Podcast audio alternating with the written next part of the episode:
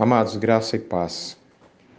Nesses tempos duros e inéditos de pandemia que temos vivido a questão de um mês, muitos assuntos têm sido abordados por nós, pelas mídias, pela imprensa, e vários temas é, incomoda o nosso coração, né, por tudo que tem acontecido.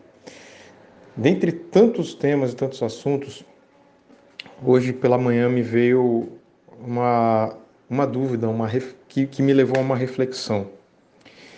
É, a gente sabe que viveu ontem um dos momentos mais é, noticiados e, e, e que gera maior discussão na vida política do nosso país, que foi a substituição, a troca do ministro da Saúde, né? A saída do Luiz Henrique Mandetta e a chegada do Nelson Teich.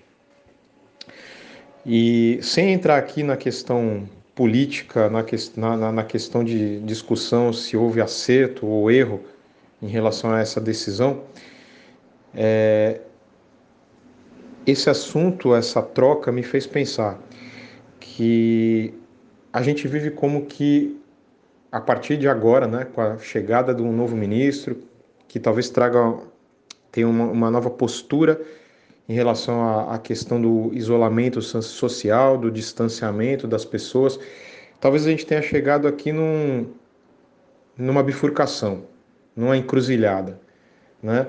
É, será que o novo ministro, é, apoiando a, a própria tendência do presidente da República vai preconizar que haja um, um afrouxamento desse distanciamento social e para que também a economia eh, possa girar normalmente, não haver um colapso na economia, é, ou ele vai manter a postura que era adotada pelo ministro anterior, seguindo esse caminho de rigidez no, quanto ao isolamento social, quanto ao distanciamento das pessoas, visando é, a, que não haja uma, um colapso no sistema de saúde do nosso Brasil. E, de fato, ao pensar nisso, é, eu me senti alarmado. Nós temos visto tudo quanto tem acontecido no mundo, né? A gente tem visto o que aconteceu na, na Itália, na Espanha, hoje no Reino Unido, na França, no Irã, nos Estados Unidos. Quantos milhares de pessoas morreram em consequência dessa pandemia? É, e os danos gigantescos também que, que sobrevirão à economia mundial.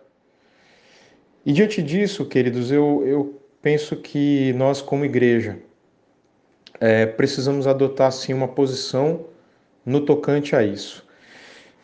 A palavra de Deus lá em 1 Timóteo, capítulo 2, dos versos 1 a 5, diz o seguinte: Antes de tudo, pois, exorto que se use a prática de súplicas, orações, intercessões, ações de graças em favor de todos os homens, em favor dos reis e de todos os que se acham investidos de autoridade, para que vivamos vida tranquila e mansa, com toda piedade e respeito isto é bom e aceitável diante de Deus, nosso Salvador, o qual deseja que todos os homens sejam salvos e cheguem ao pleno conhecimento da verdade. Porquanto há um só Deus e um só mediador entre Deus e os homens, Cristo Jesus, homem. Queridos, esse texto nos remete, nos ensina, nos direciona para que, de fato, intercedamos como, como igreja por todos os homens e especialmente pelas autoridades.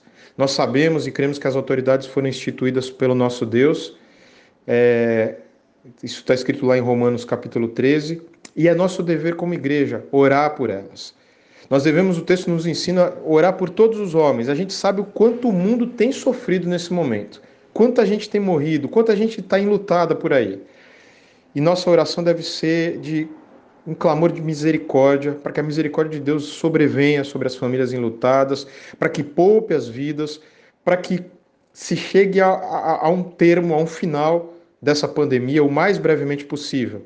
Mas, paralelamente a isso também, é nossa responsabilidade como Igreja de Cristo clamar a Deus para que haja direção do alto, sabedoria do alto, para que as nossas autoridades instituídas é, decidam conforme o temor de Deus, conforme a sabedoria vinda dos altos céus, e não motivadas por é, questões meramente políticas, por intenções é, eleitorais ou por mera vaidade, mas que decidam com base na ciência, com base no conhecimento técnico, é, pelas medidas que serão que vão poupar as pessoas, o nosso país de sofrimento, de morte, de miséria.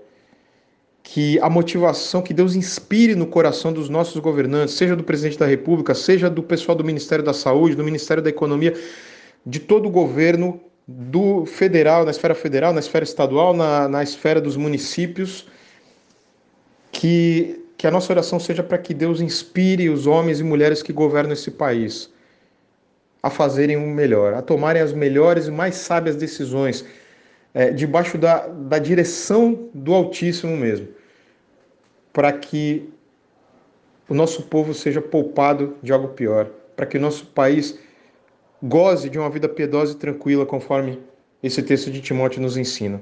Devemos, devemos fazer isso pelo nosso Brasil e pelas autoridades instituídas em toda a face da terra nesse momento. É nossa responsabilidade, nosso dever, queridos. Lembrando, como diz Tiago lá, 5,16, que muito pode por sua eficácia a oração do justo. Que assim seja nas, nas nossas vidas e que a gente possa ver mudanças e direcionamento correto para o bem de todos e para a glória do nosso Deus. Em nome de Jesus.